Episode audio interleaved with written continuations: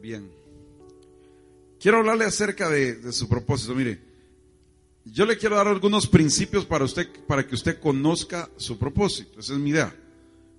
En primer lugar, le quiero comentar que los discípulos de Jesús de repente caminaban por él por con él por todos lados, pero Jesús hace un alto y les dice, miren, señores, les quiero hacer una pregunta. ¿Verdad? Y todos, ah, como no, mucho gusto, sí, dígame Jesús, tanto tiempo que hemos andado con toda confianza, o sea, démela. ¿Qué, ¿Qué, es lo que quiere? Entonces de repente le dice, yo quiero preguntarles algo a ustedes. Miren, la gente allá en el mundo dice que yo no sé ni quién soy. Pero yo les quiero preguntar a ustedes, ¿quién soy para ustedes? ¿Ah? Yo creo que esa pregunta se la va a hacer todo el mundo que esté en autoridad. Yo les decía a los hermanos de las siete que de repente eh, eh, eh, el, esposo, el marido, le va a tener que preguntarle, pues, mira, vos hablando en serio, mira, ¿y yo qué soy para vos? Pues ya que no me querés hacer el desayuno, ¿verdad? Y ya que no querés cumplir con tus deberes conyugales, yo te quiero hacer una pregunta, ¿y yo qué soy para vos? Es, una, es una pregunta muy lógica. ¿Ah? ¿No le parece a usted? Y yo, mira, ¿te quiero hacer ¿yo qué soy? ¿Estoy pintado o qué? ¿Ah? Entonces, eh, un jefe de una empresa tiene todo el derecho de repente de preguntarle a sus empleados, miren, les quiero hacer una pregunta, y ustedes de plano, eh, para ustedes esta empresa es productiva, les funciona o realmente no, pues creo que está en su derecho, ¿no le parece? De preguntarle. Jesús también le preguntó a sus discípulos, miren ustedes, hablando ya antes que sigamos de aquí, que viene lo de la cruz, lo de la Santa Cena, lo de la resurrección, y todo eso, pero la pregunta es, quiero hacer una pregunta antes de todo. ¿Y yo quién soy para ustedes? Les digo. Ahí está, lo vamos a leer en Mateo 16. Por favor, vaya a Mateo 16. Hoy mejor lo traigo escrito aquí, todo el para no estar viendo las pantallas, porque de repente que no me habían dicho que como que era loco yo eh, en el video, hombre. Sí, mejor lo traigo escrito para leer aquí, ¿verdad? Entonces dice ahí, viniendo Jesús a la región de Cesarea, de Filipo, le preguntó a sus discípulos diciendo, mire, ¿quién dicen los hombres que es el Hijo del Hombre? Y mire todas las respuestas equivocadas, porque Jesús no le estaba diciendo, ¿quién dicen ¿Quién dice? ¿Verdad? Los hombres que es el Hijo del Hombre. Pero eh, es que la pregunta iba enfocada hacia ellos. A Jesús había que entenderle esa parte. Y de repente le dice, ellos le dijeron, mira, unos dicen que, que, que, pues sí, que Juan el Bautista, otros que Elías y otros Jeremías, otros, algunos de los profetas. Y él les dijo, vaya, eso dicen, ¿verdad? Eso dicen que soy yo, va. Ahora yo les quiero hacer una pregunta a ustedes. Miren, ¿y ustedes cuál es el concepto que tienen mío, sobre mi persona? Pues. Ahora, me llama la atención que siempre Pedro, va. Y respondió Simón Pedro, tenía que ser Pedro, no podía ser otro, tenía que ser Pedro. Es que eso era imposible que fuera otro, tenía que ser Pedro. Pero mire el Pedro aquí usted, el Espíritu Santo lo tomó, ya vio, o sea que hay esperanza, hermano. Y dice, tú eres el Cristo, el Hijo del Dios viviente. ¿Sí? Pero entonces, de plano se le... mire, eso era imposible. Tú eres el Cristo, el Hijo del Dios viviente. Ese eres tú. Entonces, de plano se quedó sorprendido el maestro y le dijo, Bienaventurado Simón, de plano, hijo de... Sos un hijo del hombre, o sea, sos, sos polvo, pues, pero al final, mira polvo. Bienaventurado sos. ¿Sabes por qué? Porque eso, eso que reconociste en mí, no es nada más que la obra de mi Padre en tu vida, mi hermano, de plano. Yo le voy a decir algo. La única manera de que usted reconozca a su marido es que el Espíritu Santo le revele quién es su marido. Y usted va a decir, ese. Ay, mire, ay, ese. O no, no es, eso. O sea que, que llega, llega más, pues, o sea, no es ni ese, ese, ese. Yo me recuerdo que hace mucho tiempo aquí vino un pastor, fíjese. Y nosotros, eh, como con Verónica, siempre hemos trabajado desde que llegó a la casa, pues, esta, desde pintar la casa hasta, hasta ir a Guatemala a exponer su vida por causa del ministerio y toda la onda. Entonces ella eh, se crió así, o sea que nosotros la criamos con mi esposa, pero nosotros creyendo que como que era varón, pues, ¿me entiendes? O sea que nada que tratándola ni pues sí, mire, como así como como mujer, bueno, como vaso fray, nah, purate, dale, o sea, así. Así. Entonces así la criamos. Y entonces con el tiempo de repente aparece eh, eh, el pastor Marlon, entonces de repente apareció él ahí, en la vida de, todos nosotros. él llegó a nuestra vida, ¿verdad? A nuestro ambiente, a, todo, a nuestra esfera. Ahí apareció él, Pero de repente, pero de repente, yo recuerdo que una de las cosas que más costó en esta, en este, en esta iglesia fue que yo, ¿verdad? Reconociera la autoridad de él. Va, pero pues. Pero eso no era nada. Que ella reconociera la autoridad, eso estaba en chino. ¿Me entiendes? Aquí vino un pastor hace como unos ocho años. Y nos vino a decir, miren, ustedes están en un gran desorden, nos dijo. ¿Qué le dije yo? ¿Y por qué le dije? Porque sí, me dijo. Mire, me dijo, ¿y, ese chiquitín, ¿y ese quién es? Me dijo. E, el esposo de, de Verónica, le dijo. Ah, me dijo, bien has dicho, me dijo. Porque de plano me dijo, ¿cómo es posible el gran desorden que ustedes tienen? Que ella es la pastora y la que hace todo y el, y el, y el esposo es el que le anda cargando el agua, me dijo. O sea que es el asistente de ella, pues me dijo. Mira, me dijo, aquí las cosas están al revés. El día que vos te, te alumbre el cerebro, me dijo, y cambies las cosas y entendas que las cosas son al revés, ese día las cosas van a caminar bien, tanto en el matrimonio como en el ministerio de ellos. Y yo le dije, este, este maestro está fumado. Dije, ¿qué es eso? Dije, sí, aquel cuándo se va a levantar. O sea, y cuando le preguntaste a Verónica, mira, fíjate que aquí nos acaban de decir que, que este va a ser pastor. Y aquella, de verdad. O sea que eso implica que vas a estar bajo cobertura de él en la casa y en la iglesia, le di. Y me dijo, de verdad me dijo. Pero eso fue yuca, oiga. Mire, si algo en la vida fue difícil, reconocer la autoridad de este, usted. Nadie, nosotros menos. Hasta que Dios nos habló, fíjense, y le habló a este y por alguna cosa extraña del mundo, esta se somete a la autoridad en la casa usted. Y ya usted se sentía, ah, ya, ya está, hasta más, más alto se sentía. Y entonces de plano hasta, hasta salía la, antes abría la puerta todo así. Y hoy, hoy no, después de, después de reconocer la autoridad ya está hacia adelante. O sea, le, le levantó la autoestima a él. Porque estaba hecho torta. Él decía que no, y todavía decía que pero sí, así era. ahora el punto es este, mire. Arreglamos las cosas, porque no podía estar ella sobre él, ni en la casa, ni en el ministerio, porque ella es mujer, entonces tiene que estar sujeta, ¿me entiende? Tanto en la casa como en el ministerio, o sea que le toca doble bendición a ella. Le toca estar sujeta allá y aquí. El punto es el siguiente, hermano. Eso, eso solo se lo pudo haber revelado a ella, mi Padre que esté en los cielos. De ahí nadie, ¿me entiendes? Ni yo tampoco. Entonces, le digo algo, reconocer autoridad es una obra del Padre, hermano, de plano. Porque el poder que se suelta al reconocer autoridad es importante.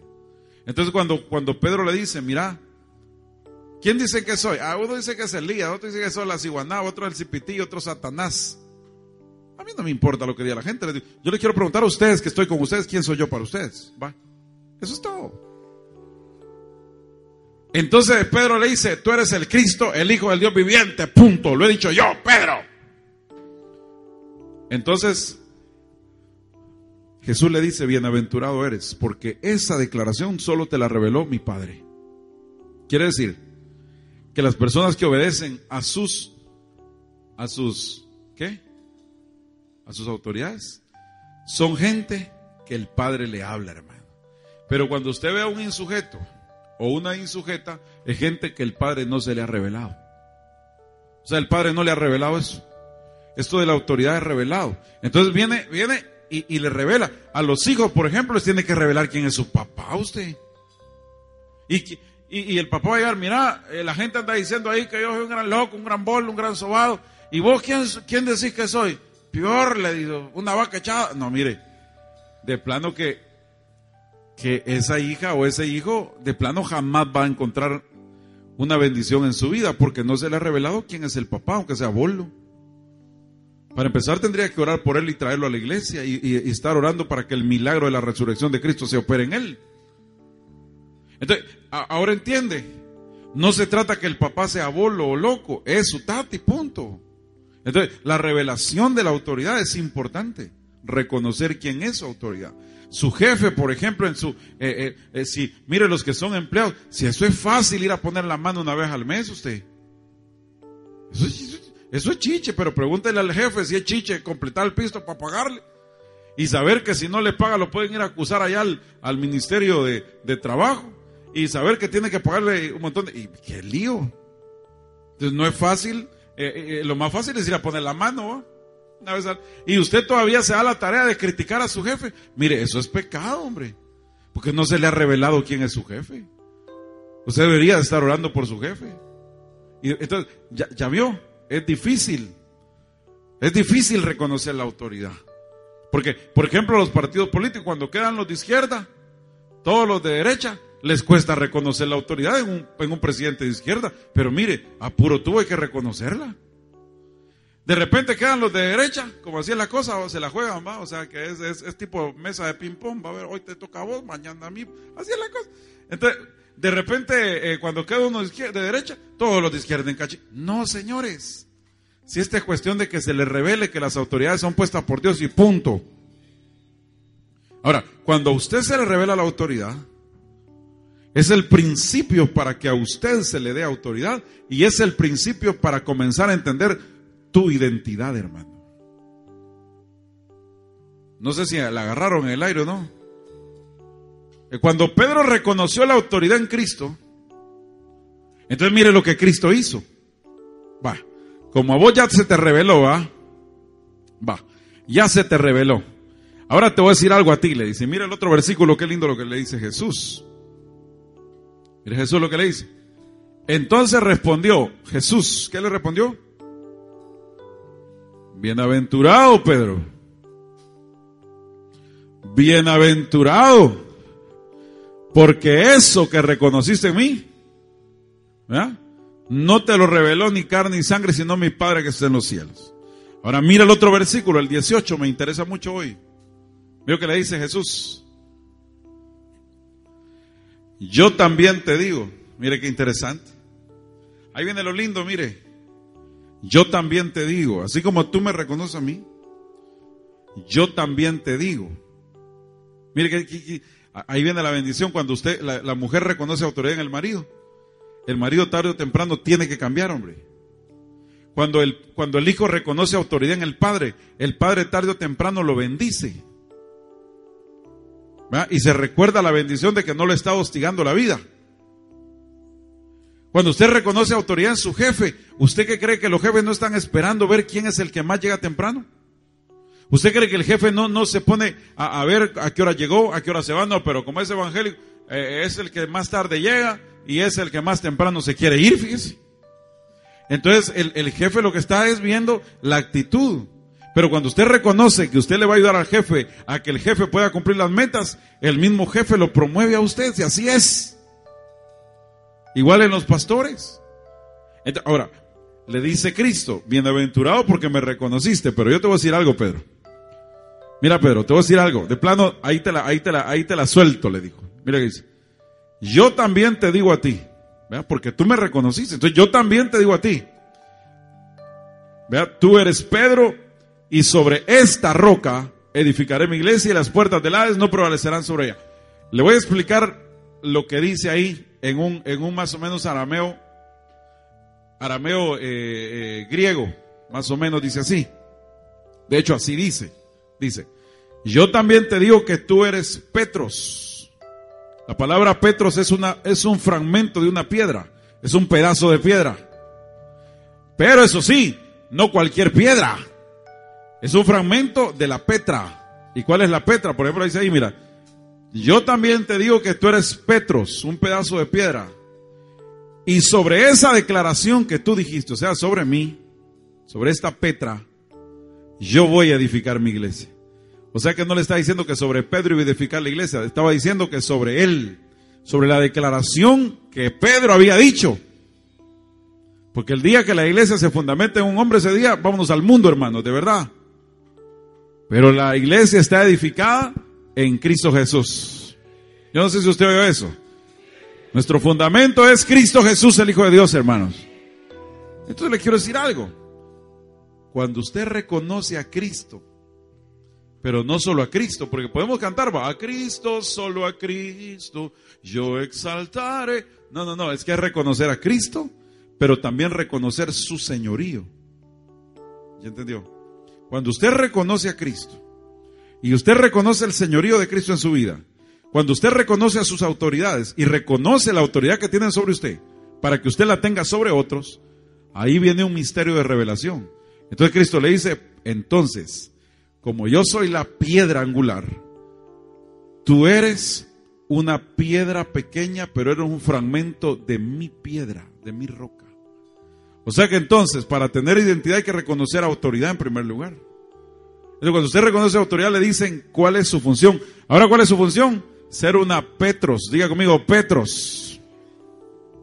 ¿Y qué es ser una Petros? Es ser un fragmento de la Petra que es Cristo. Entonces, ¿qué le estoy diciendo? Es que me dejó el novio. Ay, Dios. Y por eso, ¿qué te pasa? Estoy deprimida. Es más, ya cerré el Facebook por tres días. Estoy de duelo. Ese es el duelo hoy de los jóvenes, de cerrar el face. Pero ¿qué sucede? Es que te dejó el... Y, a ti, y, hermano, yo te lo he dicho, en alguna ocasión te lo he dicho. Si ya te habían dicho que estaba horrible el cuate, hombre. Y no era ni tanto lo físico, sino el corazón desgraciado. Ya te lo había dicho tu mamá. Mira, hija, y tu mamá te lo dijo con política. Mira, hija, de verdad que el muchacho no está así como muy tan que, digamos, pues, pero, ¿verdad? Este, deberías de preguntarle a Dios primero, Pero en otras palabras, parafraseando, le decía, mira, ese trompudo es horrible, deberías de dejarlo, o sea. Yo, yo le traslado en lenguas lo que su mamá le quiere decir, ¿verdad? ¿Ah? Lo que la abuela le quiere decir, se lo iba a presentar a la abuelita y la abuelita le dijo, ay, eh, eh mi hijita, este, eh, eh, sí, sí, está bonito, el, el, ¿verdad? No, sí, sí, no, no, está pasable, está pasable. Lo que le está diciendo en lengua, traduciéndolo al, verdadero castellano español, es diciéndole, mira hija, de plano se trata de mejorar la raza, no de empeorarla. Pero no le habían... Entonces, ya se fue. ¿Y quiere decir que usted va a entrar en cambio en depresión? No, porque usted es una Petros. O sea que usted es un pedazo de Cristo en la tierra, hermano. Entonces no lo puede deprimir cualquier cosa, pues, no me está entendiendo. No lo puede deprimir cualquier cosa. E, e, entonces, cuando usted sabe que es una Petros en esta tierra, usted sabe que a cualquier lugar donde usted va, el Cristo de la gloria es el que está entrando a través de usted, hermano. Porque usted es una Petro, es un fragmento de la Petra. Entonces usted no lo puede deprimir nada. A usted no lo puede detener nadie. La Biblia dice que si Dios está con nosotros, ¿quién en contra de nosotros? Si Dios está en mí, ¿quién contra mí? Caerán mil y diez mil a tu diestra, mas a ti no llegarán. No es que no vas a pasar momentos difíciles, pero no te van a quitar tu propósito. Pero cuando tengo propósito, cuando reconozco a Cristo y su señorío. Cuando tengo propósito? Cuando reconozco autoridades, pero no solo de palabras, sino que de verdad. Ahí usted comienza a tener un verdadero propósito. Solo ahí. Antes no se le va a revelar nada ni va a pasar nada hasta que reconozca verdaderamente. Entonces, ¿cuántos son una Petros aquí en la tierra? Levánteme la mano. Sí. Y donde usted vaya, lo que emprenda prosperará. Lo que usted haga tendrá sentido. Los sueños que Dios ha puesto en su corazón se van a cumplir tarde o temprano. Escribe la visión. Escribe la visión para que el que la viera corra sobre ella y aunque tardare, ciertamente llegará, llegará. Entonces logra con paciencia. Entonces usted es una Petros. O sea que somos fragmentos de Cristo, pero ¿cuándo somos eso? ¿Cuándo Cristo nos dice eso? Hasta que lo reconocemos a Él como Señor. Eso quiere decir que Él tiene el control de tu vida, mi hermano. Solo ahí te dan identidad. Pero mientras Él no tenga el control de tu vida, tú vas a tener el control de tu barco y vas a ir donde quieras, vas a hacer lo que quieras, vas a vivir como quieras. Y la Biblia dice que la voluntad de Dios es nuestra santificación, que nos apartemos de toda fornicación. Punto. Les cuento. Y mientras eso no sucede en nosotros, vamos a ser unos locos caminando creyendo que somos evangélicos, pero no con autoridad. Porque la autoridad viene cuando lo reconoces a Él y reconoce su señorío. Entonces, vamos a avanzar. Ahora, Pedro, cuando se le revela esto, mire cuando se le revela esto. Entonces, él escribe eh, la primera de Pedro, capítulo 2, versículo 5, cuando él se recuerda de esto. ¿Qué dice la escritura ahí? Entonces Pedro comienza a escribir y dice, Mire, mire, yo, yo voy, a, voy a soltarme un monólogo de Pedro. Si usted lo permite, mire. Bueno, ni modo, lo, lo, lo va a permitir porque ahí está sentado. Pero mire. Un monólogo de Pedro. Aquí le ve el, monólogo de Pedro. Señores y señoras, quiero escribir mi primera carta. ¿Eh? Entonces quiero hablar, ¿verdad? Acerca de algunas cosas importantes. Quiero decir que yo era un... Yo no entendía nada. Es más, a mí del vulgo me sacaron. No entendía ni la O por lo redondo. No conocía nada. Pero quiero contarles algo. ¿verdad? Quiero, quiero hablar acerca de algo interesante. ¿Saben? Me tuvo paciencia el maestro. Miren, yo fui el metido que dije que no lo iba a negar. Y cuando el gallo cantó, yo ya lo había negado. Yo fui el metido que dije que no lo iba a dejar hasta el final, pero cuando vi que estaban matando a todo el mundo y que lo estaban agarrando, yo salí corriendo. Miren, yo soy el Pedro, pero ese Pedro que definitivamente le dije un día que yo quería como probarlo, ¿ah? Y le dije que quería caminar sobre las olas. Y él me dijo que caminar y empecé a caminar, pero de repente me hundí, pero él me rescató. Si algo tuvo el maestro conmigo fue paciencia tuvo paciencia. Bueno, al final se murió. Pero como él había unas palabras que me había dicho que si yo lo reconocía a él, él me iba a dar autoridad. Y aunque yo ni quería, porque me fui a pescar, volví a tomar las redes y cuando vi que se murió, pensé que todo se había acabado. Allá estaba tirando las redes yo. Y se me presentó comiéndose un pescado y calentando en el mar y me dijo que si lo amaba y me recordé esas palabras. Si yo lo reconozco a Él, Él me va a reconocer a mí. A pesar de lo choco que fui, pero yo sé que soy un pedazo de Él en esta tierra. Ahora el maestro se fue y ¿saben qué? He comenzado a predicar la palabra como nunca porque el poder de su resurrección me ha llenado. Me buscó en medio de que yo lo había abandonado porque entendí que es más grande el propósito que Él tiene que mis debilidades. Yo me quise esconder y volver a las atarrayas, pero él me dijo, me amas, apacienta mis corderos. Entonces me mandó a predicar este bendito evangelio. Y yo vengo a decirles también en, en Pedro 2.5, también ustedes, como piedras vivas, sed edificados como casa espiritual. Diga conmigo casa espiritual. Para un sacerdocio santo para ofrecer sacrificios espirituales aceptables a Dios por medio de Jesucristo. Entonces Pedro viene y se aparece y le dice, miren señores, es cierto, yo era el chueco, yo era el loco, yo era el impulsivo, el compulsivo, el loco, el chollado, el que me fui al mundo, regresé, tomé otra vez las redes y él me fue a buscar. Pero sí recuerdo una cosa, que si yo lo reconozco a Él y su señorío, Él me va a dar autoridad y me va a dar identidad también. ¿Cuántos anhelan la identidad de Cristo aquí? Entonces, Jesús viene a decirte hoy, tú también eres, no solo Pedro, tú también eres una piedra viva en el edificio espiritual que estamos construyendo. O sea que tenemos propósito, pues. Su propósito en la vida no estar ahí sentado toda la vida. Vaya y busque una célula. Vaya y busque una semilla. Vaya y ayúdales a otros. Quiero contarte algo. Dios marcó tu vida en algún momento de tu vida. ¿Sabe por qué? Porque yo estoy seguro que los que estamos acá fuimos guardados de alguna manera o de otra. Por alguna razón que no entendemos. Como Pedro se fue al mundo, pero Jesús lo iba a traer. Yo no sé cuántos, pero yo sí recuerdo muchas ocasiones en mi vida en las cuales definitivamente Dios me guardó. Porque Dios tuvo que haberme guardado. Yo no sé si tú comienzas a recordar en este momento, en algunas ocasiones donde pareciera que tendrías que estar muerto, pero Dios te guardó. Algunos tienen alguna experiencia de eso, levánteme la mano. ¿Ya vio?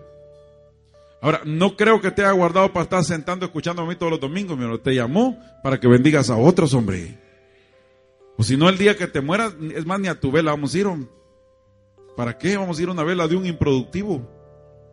¿Para qué vamos a ir a una vela que, para qué? Mejor. O sea que al final alguien que no hace nada para el reino de los cielos, no va una semilla, no va una célula, no, no habla de Cristo. Y yo sé que hay gente no puede ir por su trabajo, pero debería de hablarle de Cristo a sus compañeros debería de escribir cosas eh, eh, eh, productivas en el Facebook que digan algo acerca de la vida de Cristo. Porque si tú no haces nada para ese propósito, entonces ¿qué eres tú, hermano? ¿Un político? Entonces estás en el lugar incorrecto. ¿Qué eres entonces, pues? ¿Qué eres? ¿Qué eres?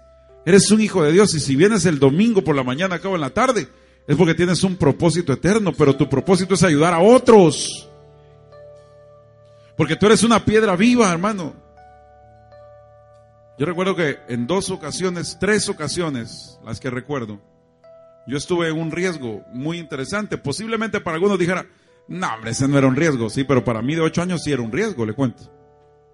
Para usted tal vez no, pero para mí sí. Por eso es que a los niños hay que ponerle coco en sus luchas, porque las luchas de ellos están de acuerdo a la edad que tienen.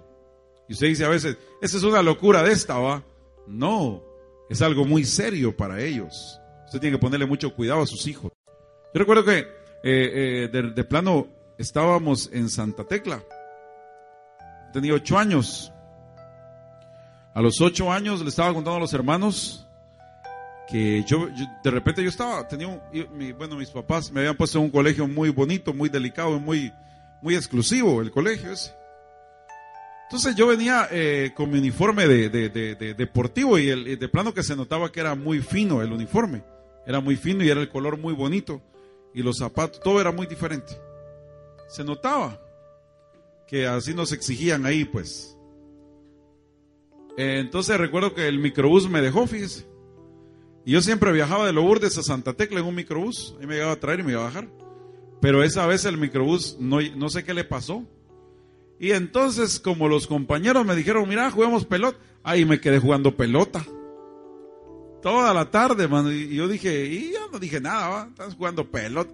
Al rato eran como las seis de la tarde usted.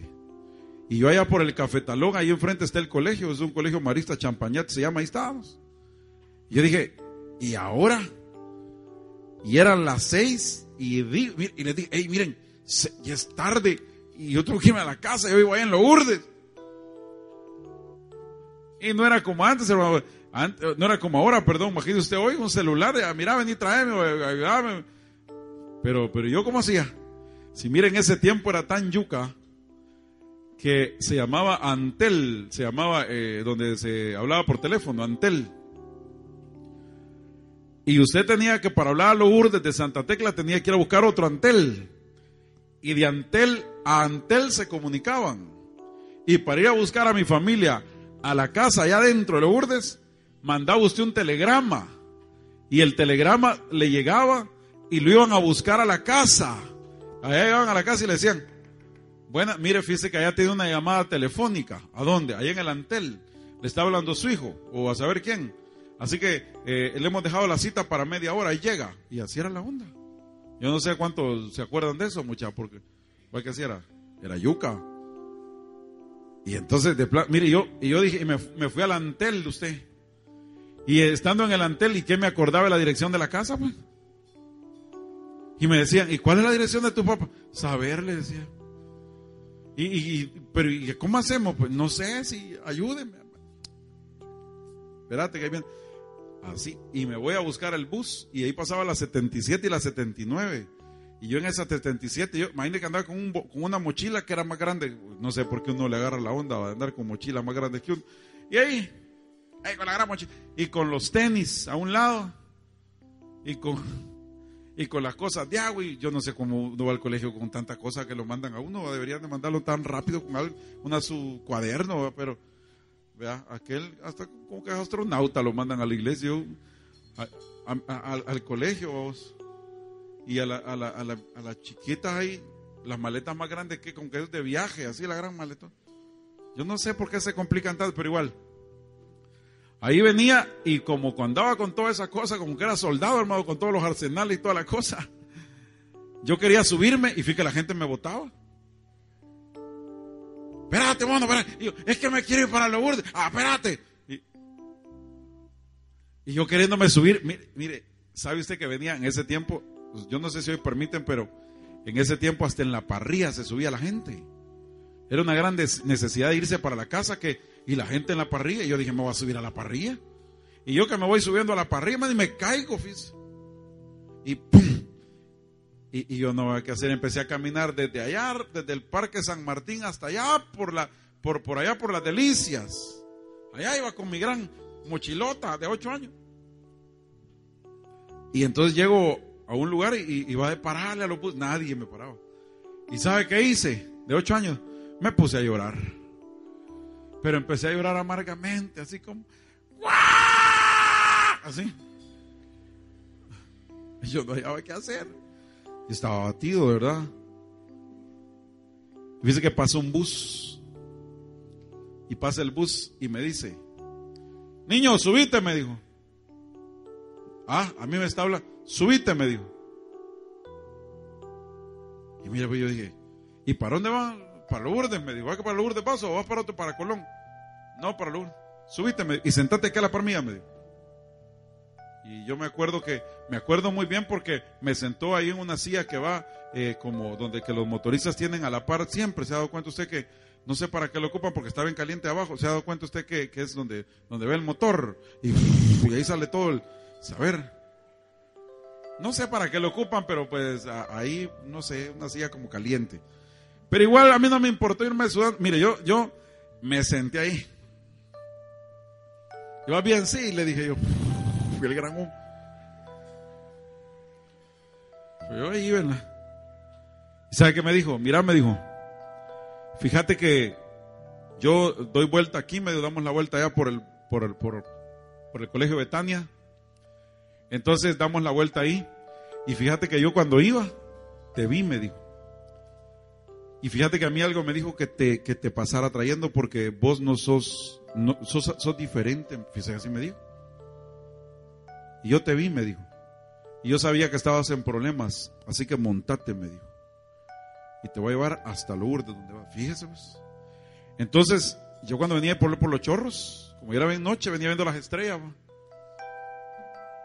Pero fíjese que yo no, a mí nadie me enseñó quién era Cristo, a mí nadie me enseñó nada. Obviamente conocía al Cristo de la iglesia tradicional, pues, obviamente. Pero no aquella relación, ¿me entiendes? Entonces, en ese momento yo empecé a llorar más fuerte.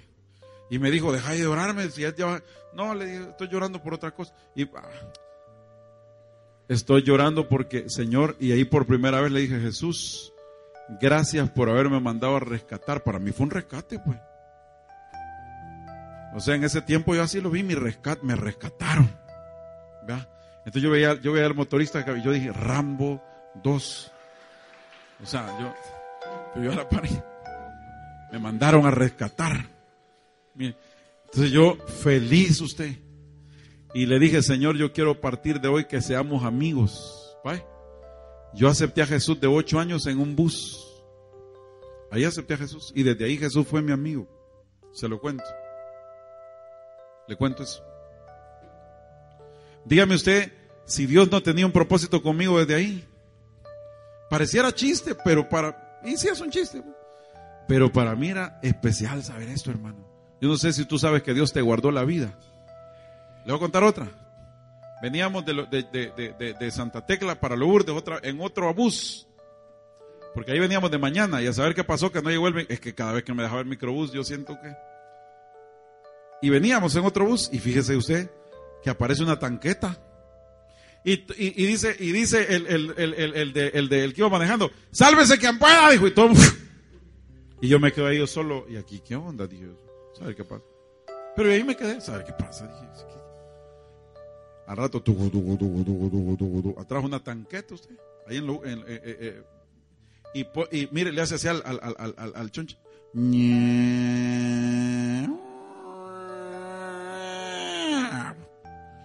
Y pone el cañón arriba del bus. Pero me iba así bien tranquilo cuando... Y yo, sálvese quien pueda, dije yo aquí. Mira, me aventé a la cuneta. En la cuneta estaba yo ahí, y ahí el agua chica, ay señor, le dije, y yo, y, y de arriba usted, aquello, taca, taca, taca, taca, taca, taca, taca,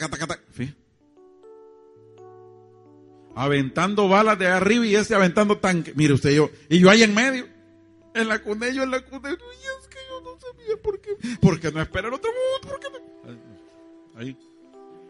¿Y qué le dije, Señor, guardame, mano, de plano guardame? Ni un balazo me cayó, fíjese. Pastor a prueba de balas. Aquí estamos, duro de matar, cuatro. Ahora, ¿me entiende? Mire, si el bus quedó como que era coladera usted. No me cayó ni una bala. Solo y y llego a la casa y nadie me creyó. Eso fue lo más yuca. Y yo todo pálido. Y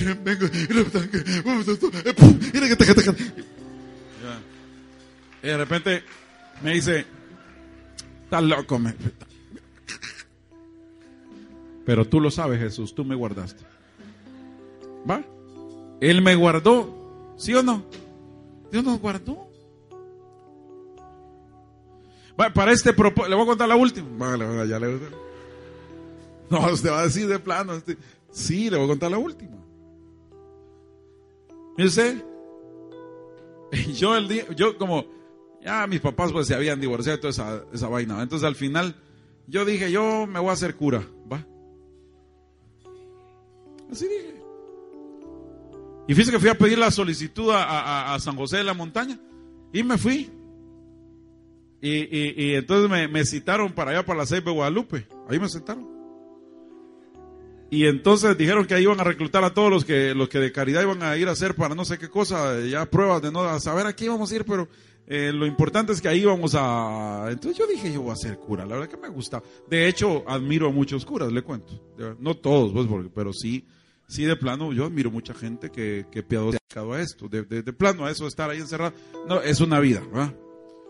Y yo sé que, no te preocupes, hombre. Yo sé que hubiera sido monja y allá algo hubiera. Y yo sé que vos hubieras nacido. De alguna forma u otra nacés, papá. Así debajo de agua, pero hubieras nacido. Entonces, el punto es este, mire. Que de plano me voy para San José de la Montaña, usted. Y yo el domingo ya iba para San José, ya, ya voy, dije yo. Hoy sí, dije. Lo tremendo que en la calle me encuentro a una, a una, a una amiga. Es una amiga. ya sabes esa historia, vos, ¿Ah? Entonces me encuentro a una mi amiga usted. Y mire, y la ingrata eh, se, llamaba, eh, se llamaba Verónica, así se llamaba, allá vive en Chalchuapa. Y allá estaba en Lourdes, era la que cobraba todas las cosas de, de y todo eso. Entonces íbamos con esta, eh, mi amiga, ¿va? Y entonces me dice, y me la encuentro en la calle, fíjese. Bien temprano, iba en la mañana. Agarró la 77. Y entonces me dice, ¿y para dónde vas, yo? para el San José de la Montaña, le. ¿Y a qué vas? Me dijo ahí. Eh, hacerme cura, le dije. Este día me voy a hacer cura.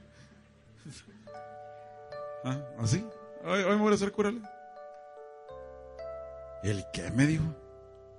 No, me dijo, ¿y cómo es, cómo es eso? Me, no, le dije, no, queriendo ser cura. Entonces me dijo, mira, me dijo, ¿y qué te pasa? Mira, lo que pasa es que ando buscando a Dios, pues le dije, no hay cómo, cómo hacer para servirle, hombre. Y pues sí, como ahí ofrecieron, en el colegio llegaron a decir que ahí fuéramos a la San José y yo pedí la solicitud y me dijeron que fuera a la CP Guadalupe y que ahí nos iban a reclutar. Así que para ahí voy, le dije. ¿Y sabe qué dice esta verón? Espérate, me dijo, así. Calmate, me dijo. yo, espérate, me dijo. ¿Y qué te pasa? No, pasemos por la casa, me dijo. Ah, ah bueno, pasemos, le dije por la casa. si es de pasar por la casa, es de pasar por tu casa. O sea, la verdad. Entonces pasé por la casa. Aquí espérame, me dijo en la sala. Y, y entonces se fue a cambiar, se fue a bañar, se fue a cambiar. Al rato venía bien perfumada y todo, con tacones. Y qué transformación, Verónica, le dije. Entonces, sí me dijo, venite, me dijo, agarrame la mano y no me soltés, me dijo. Ah, no, con todo gusto, le dije. Ahí nos fuimos. Y yo en todos los urdes así, ay, qué bonito. Y acá, ahí venía. Y me fue a montar a un bus, fíjese. A una 79. Otra. No, yo tengo que ver, escribir un libro de esos buses. Entonces, y me sienta ahí, la verdad. Y, y entonces ahí ya me echó el brazo. Y yo se me sentía, qué chivo. Dije, mira, qué, qué bonito este detalle tuyo. Realmente, gracias aquí que vamos bien bonitos. Mira, y yo ni le pregunté para dónde íbamos. Solo vamos. Yo, como ella me dijo que, que la siguiera. Yo soy bien obediente cuando me dicen Y allá íbamos en un bus usted. Ya yo veía la gente algo raro. De plano ya, ya sentí, le dimos, entramos a, una colonia, entramos a otra, regresamos por otra. Y yo dije, ¿y este es un tour por los urdes o qué? No, me dijo, tranquilo, me dijo. mira, estás a la par mía, no te preocupes. No, pues no hay problema. Llévame donde vos querrás, le dije yo. Estoy en tus manos, le dije. Vamos y allá por los chorros usted. Fíjese otra vez por los... No, quizás voy a decir que más adelante. Yo me acordé que iba para la 6 de Guadalupe y cuando de repente pasamos la 6 de Guadalupe, yo le dije, mira, le dije, ahí está la 6 de Guadalupe, le dije, no, no me voy a bajar. No, me dijo, no te preocupes, confía. Ah, está bueno, le dije yo. Seguimos. Mire, allá por, por, el, por El Salvador del Mundo empiezan a cantar usted. Y se para un tipo, vaya hermano, dijo, aquí todos vamos a cantar y empieza, alabaré, alabaré, alabaré, alabaré, alabaré a mi Señor. Y empezaron a tocar panderetas y todo, y la Verónica va a aplaudir, alabaré, alabaré. Y entonces yo empecé a aplaudir también, porque, puchi, como,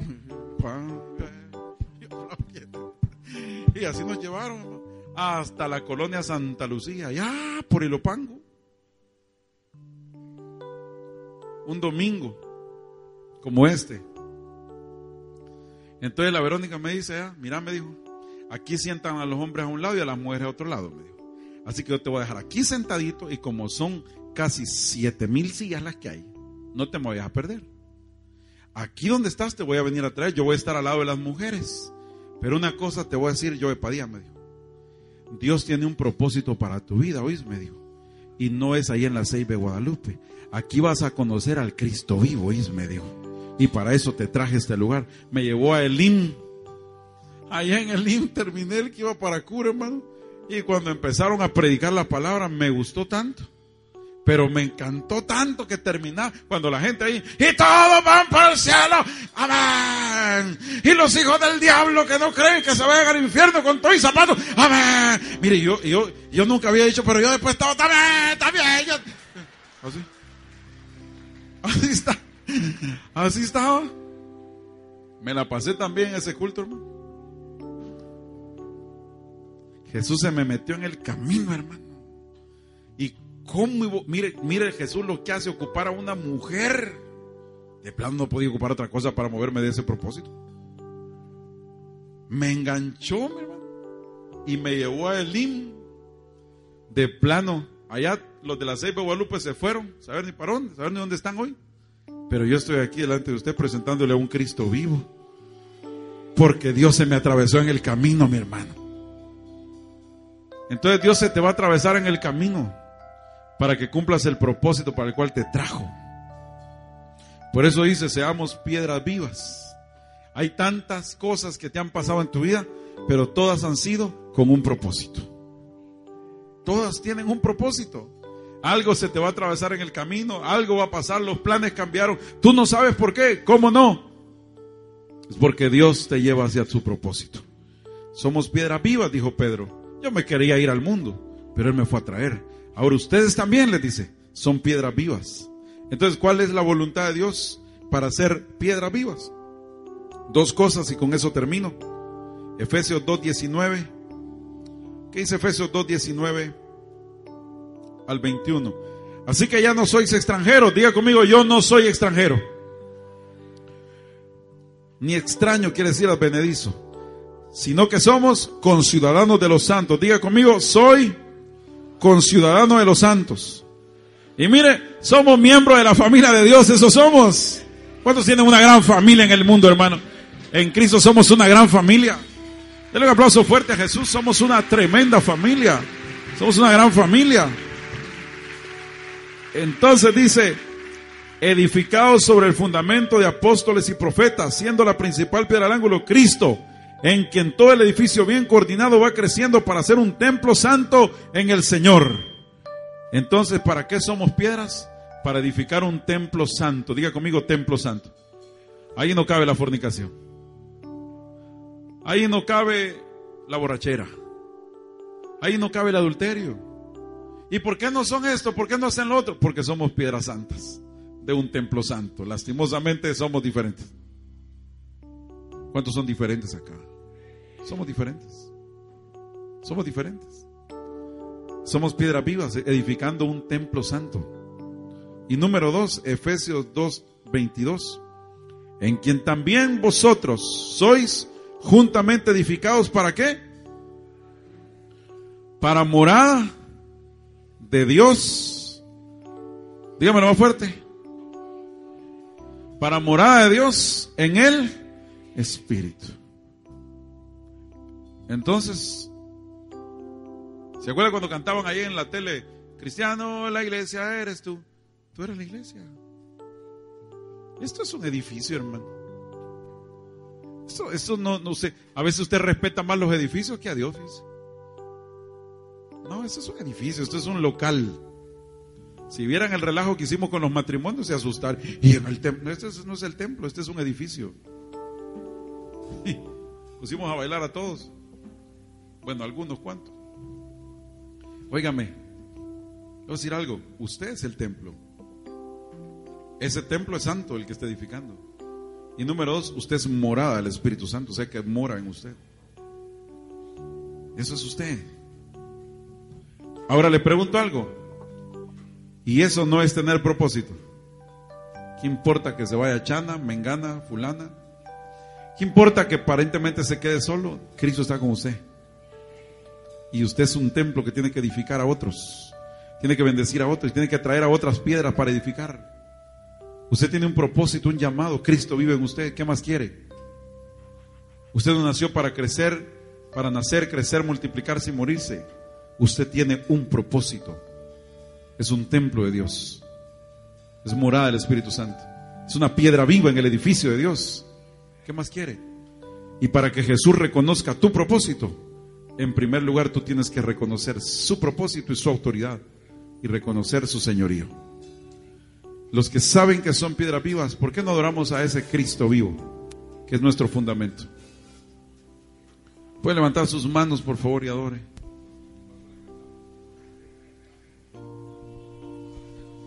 ¿Por qué no se une al Señor hoy? Usted que es piedra viva.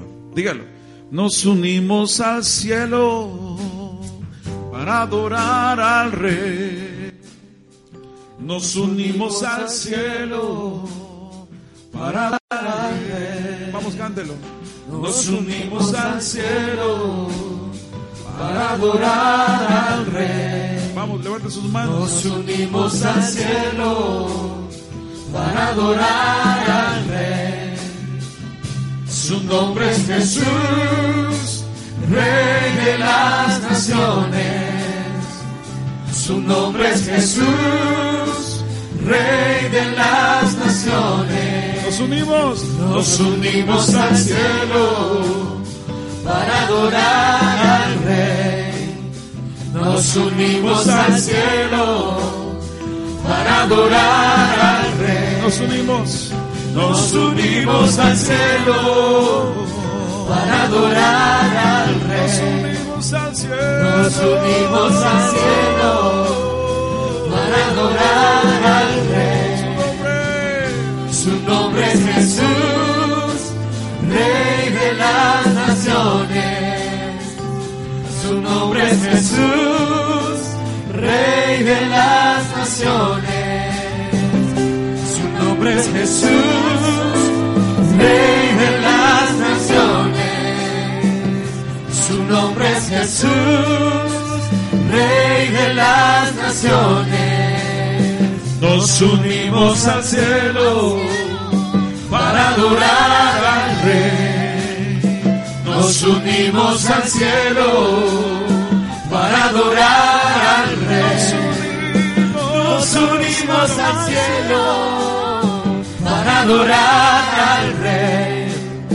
Nos unimos al cielo para adorar al Rey. Su nombre es Jesús, Rey de las naciones. Su nombre es Jesús, Rey de las naciones. Su nombre es Jesús, Rey de las naciones. Su nombre es Jesús, Rey de las naciones. Bien, levante sus manos, por favor, los que puedan. Cierra sus ojos, quiero hacer una oración por usted. Padre, en el nombre de Jesús. Yo estoy creyendo, escucha bien lo que te voy a decir a tu espíritu, mi hermano. Escucha bien lo que te voy a decir a tu espíritu. Con tus ojos cerrados, por favor. Escúchalo bien. Escúchalo bien. Yo no sé qué pasó en tu vida, pero Él se te atravesó.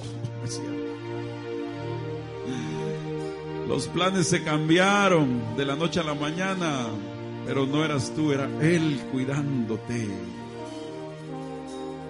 Yo no sé si lo entiende tu espíritu. Era Él, se te atravesó. ¿Cuántas veces te guardó y te cuidó? Y tú dices que no puede ser que esto me haya pasado. Claro que te ha pasado. Porque con la consolación con la que fuiste consolado, vas a consolar a muchos. Dime si no hay propósito en eso. Reconoce la autoridad de Cristo y Él te va a decir hoy, yo también te digo a ti, hijo. Tú eres Petros. También eres parte mía en la tierra. Yo te levanté y te ungí para que levantes a muchos. ¿Sabías eso? Yo estoy orando por tus hombros porque es pesada la carga. Pero es para bendecir a muchos. Él está confiando, aun cuando Pedro se fue al mundo allá, allá. ¡Ey! Allá cocinando un pescado. Ya no hay propósito en mí. Y Jesús, ay Pedro, apenas comienza. Le vas a escribir cartas a los hermanos, epístolas, vas a escribir y les vas a decir que son piedras vivas y que con la misma consolación que te he consolado vas a consolar a muchos. Ese es tu propósito. Eso es tu propósito.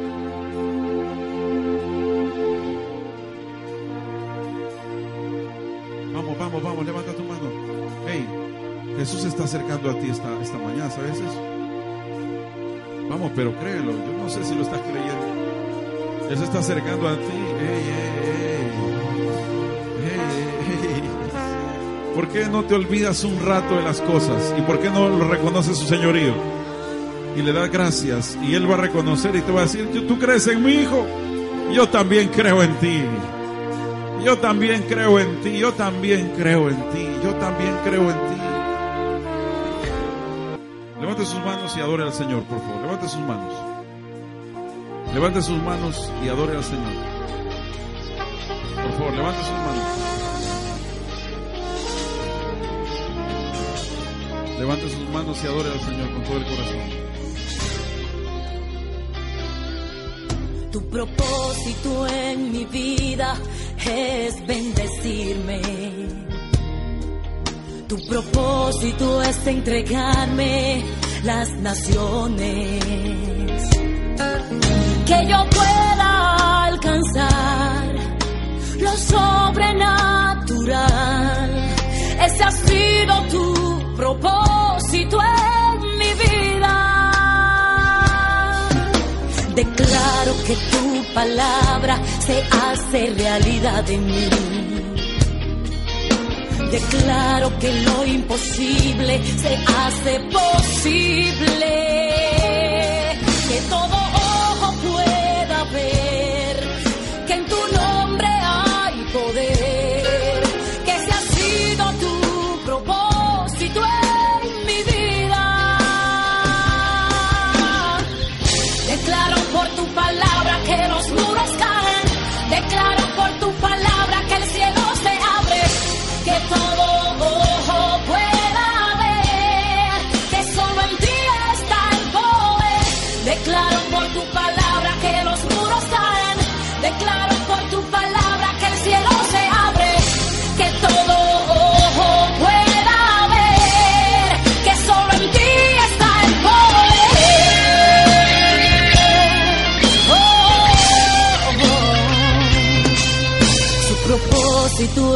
Llevarte a las alturas. Su propósito es llevarte a otro nivel. Y que puedas alcanzar lo sobrenatural. Ese ha sido su propósito en tu vida. Declaro que tu familia es bendecida. Declaro que todos tus hijos alcanzan salvación. Que todo ojo pueda ver que en su nombre hay poder. Ese ha sido su propósito en tu vida. Declaro por tu palabra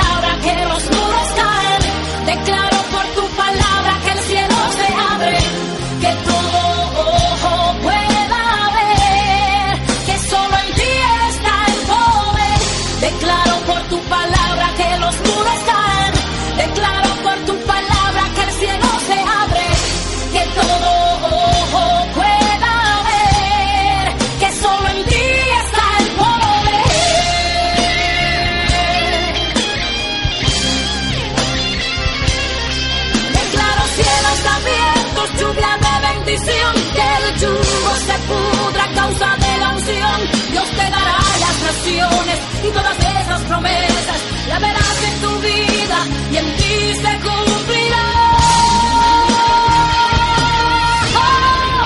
Declaro por la palabra que los muros caen, declaro por la palabra que el cielo se abre,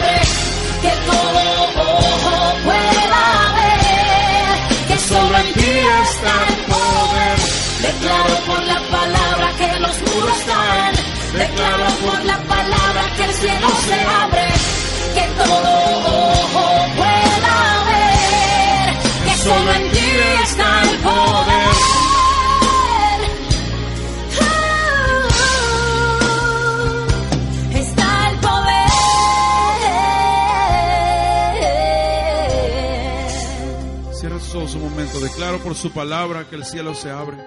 Declaro por su palabra que los muros caen. Declaro por su palabra que solo en ti está el poder, Señor. Declaro que lo sobrenatural viene a ti. Declaro que las naciones son entregadas. Bendice al Señor.